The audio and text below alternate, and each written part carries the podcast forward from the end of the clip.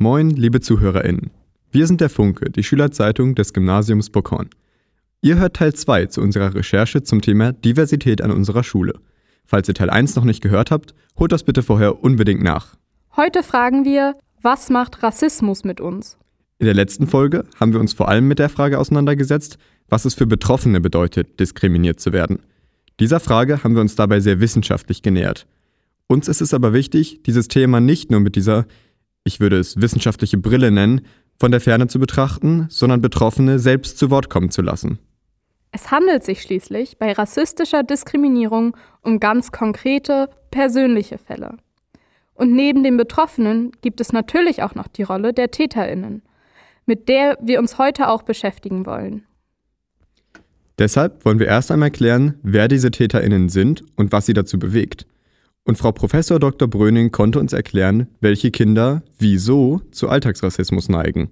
Besonders oft äh, machen das Kinder, die ähm, selber ähm, erstmal zu Hause gelernt haben, dass die Herkunft als Kategorie was Wichtiges ist. Zum Beispiel, weil die Eltern sagen, äh, viel über Ausländer oder sowas als Kategorie reden.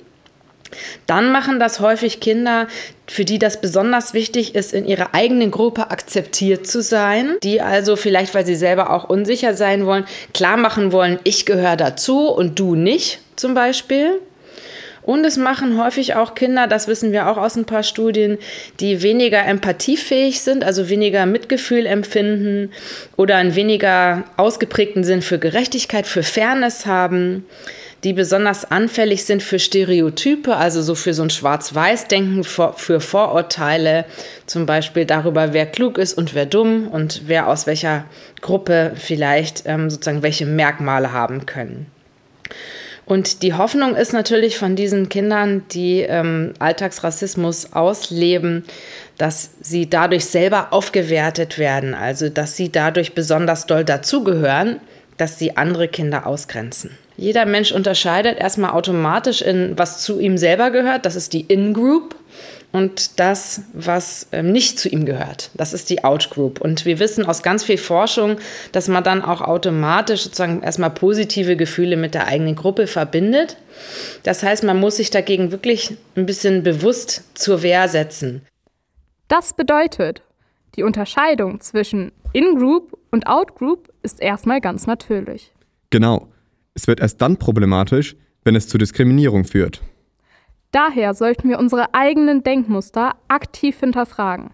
Und welche Folgen hat es, wenn nicht schon im Kindheitsalter kritisch über diese diskriminierenden Denkmuster gesprochen wird? Und natürlich sozusagen die Kinder, die das sowieso schon machen und dann einfach ungehindert weitermachen dürfen, lernen natürlich, ah ja, das funktioniert, das kann ich einfach so machen und werden das später in ihrem eigenen Leben so weitermachen, sozusagen als Mittel, mich selber aufzuwerten, mich als hier zugehörig zu fühlen und andere als weniger zugehörig zu deklarieren. Wenn das so ist, dann muss man natürlich auch als Schule und Schulgemeinschaft ein Umfeld schaffen, in dem Rückhalt gegenüber solchen Kindern gezeigt wird.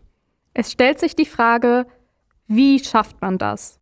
Also es geht viel um das Stichwort Empowerment. Also das heißt, ähm, die Personen, die es betrifft, ermutigen, sich zu wehren, aber auch sozusagen das Umfeld dafür erstmal überhaupt sensibel zu machen, dass erstmal alle aufwachen und merken, das kann passieren. Rückhalt in der eigenen Gruppe und auch an der Schu Schule wäre total wichtig.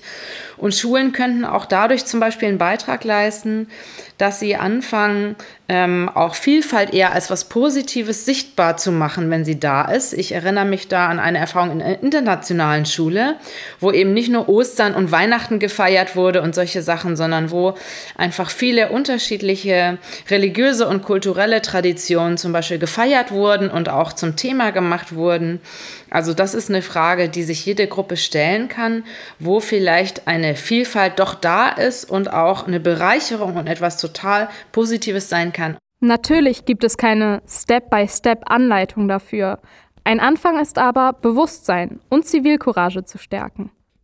Und konkrete Maßnahmen dafür kann man überall ergreifen, auch in der eigenen Klasse zum Beispiel. Sprecht doch in eurem Umfeld einfach mal darüber, wie ihr positiv auf die verschiedenen Kulturen und Traditionen blicken könnt, die euch so alltäglich umgeben. Wir haben vorhin schon angesprochen, dass rassistische Diskriminierung nicht rein wissenschaftlich betrachtet werden darf. Deshalb haben wir mit einer Betroffenen gesprochen. Leider kann sie aber heute nicht live im Studio sein. Helena, du hast aber mit ihr ein Vorgespräch geführt, richtig? Ja, und zum Glück haben wir einen kleinen Teil davon aufgenommen. Wir hatten ja gerade darüber gesprochen, dass es auch Leute gibt, die sich angegriffen fühlen dadurch, dass man darauf hinweist, dass hier Diskriminierung passiert und dass diese Leute vielleicht rassistisch sind selber. Was sagst du dazu? Ähm, viele Menschen fühlen sich schnell angegriffen, ähm, wenn das Wort Rassismus in den Raum geworfen wird, weil ähm, und da passiert auch ganz schnell, dass man dann irgendwie das so umdreht, dass es dann so scheint, oh mein Gott, wie kannst du mich einen Rassist nennen? Aber ich finde es wichtig, dass man die Menschen anhört. Und nur weil es in deinen Horizont vielleicht nicht passt und du es vielleicht nicht nachvollziehen kannst, ähm, äh, du es noch nicht gesehen hast, dass Rassismus passiert oder erlebt hast am eigenen Leib oder Diskriminierung anderweitig, ähm, heißt es nicht, dass es das nicht gibt. Und man sollte sich hinterfragen, okay, vielleicht, warum habe ich noch keine Diskriminierung erlebt?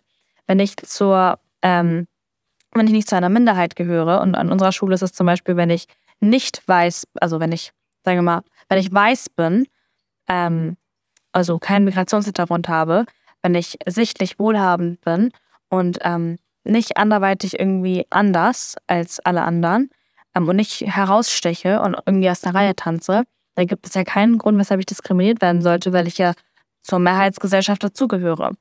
Erst dann stichst du heraus oder könntest du anecken oder ähm, von Diskriminierung betroffen sein, wenn du eben das alles nicht mitbringst.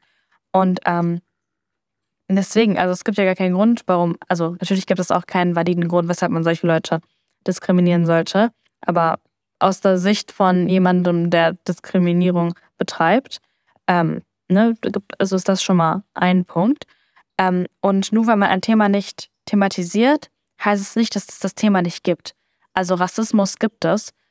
Die Frage ist, sprechen wir darüber und versuchen es zu bekämpfen, sodass wir nicht mehr so lästig jedes Mal darüber sprechen müssen? Oder kehren wir es unter den Teppich und tun wir so, als, als würde es das nicht geben? In Situationen, wo du nicht nur Alltagsrassismus, sondern tatsächlich auch ähm, rassistische, also bewusst rassistische Äußerungen ins Gesicht geschmissen bekommen hast. Ähm, und das auch vor anderen. Wie haben da deine Mitschüler und Freunde reagiert?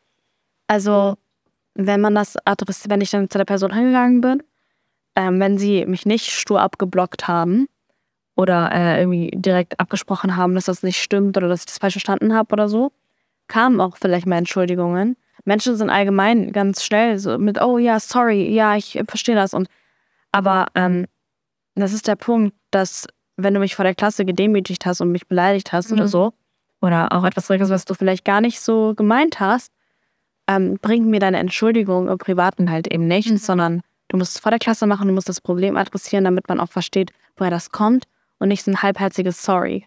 Das bringt uns okay. nicht. Oftmals ist man sich ja eben gar nicht bewusst, was man da gerade tut. Und deshalb ist es wichtig zu gucken, wie kann ich mein Verhalten reflektieren und daran arbeiten, so dass ich mir nicht anhören muss, dass ich ein Rassist bin. Und wenn ich mir anhören muss, dass ich ein Rassist bin, was kann ich daran ändern, dass es halt in Zukunft nicht mehr passiert und ich mich nicht mehr dazu zählen muss? Und denkst du, das sollten Leute nur für sich selbst machen oder sollten das Leute auch machen, wenn sie rassistische Äußerungen mitbekommen? Eben, also ich finde, dass das äh, im zweiten Punkt das Wichtigste ist.